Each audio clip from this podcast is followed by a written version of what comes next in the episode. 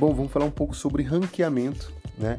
As pessoas sempre perguntam sobre o ranqueamento do Google e a gente vai trazer aqui algumas informações importantes né, sobre o que é o ranqueamento e como que funciona isso. Né?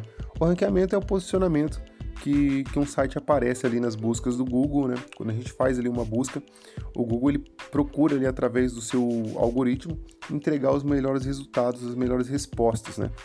Ele procura entregar os sites que ele considera é, mais relevantes.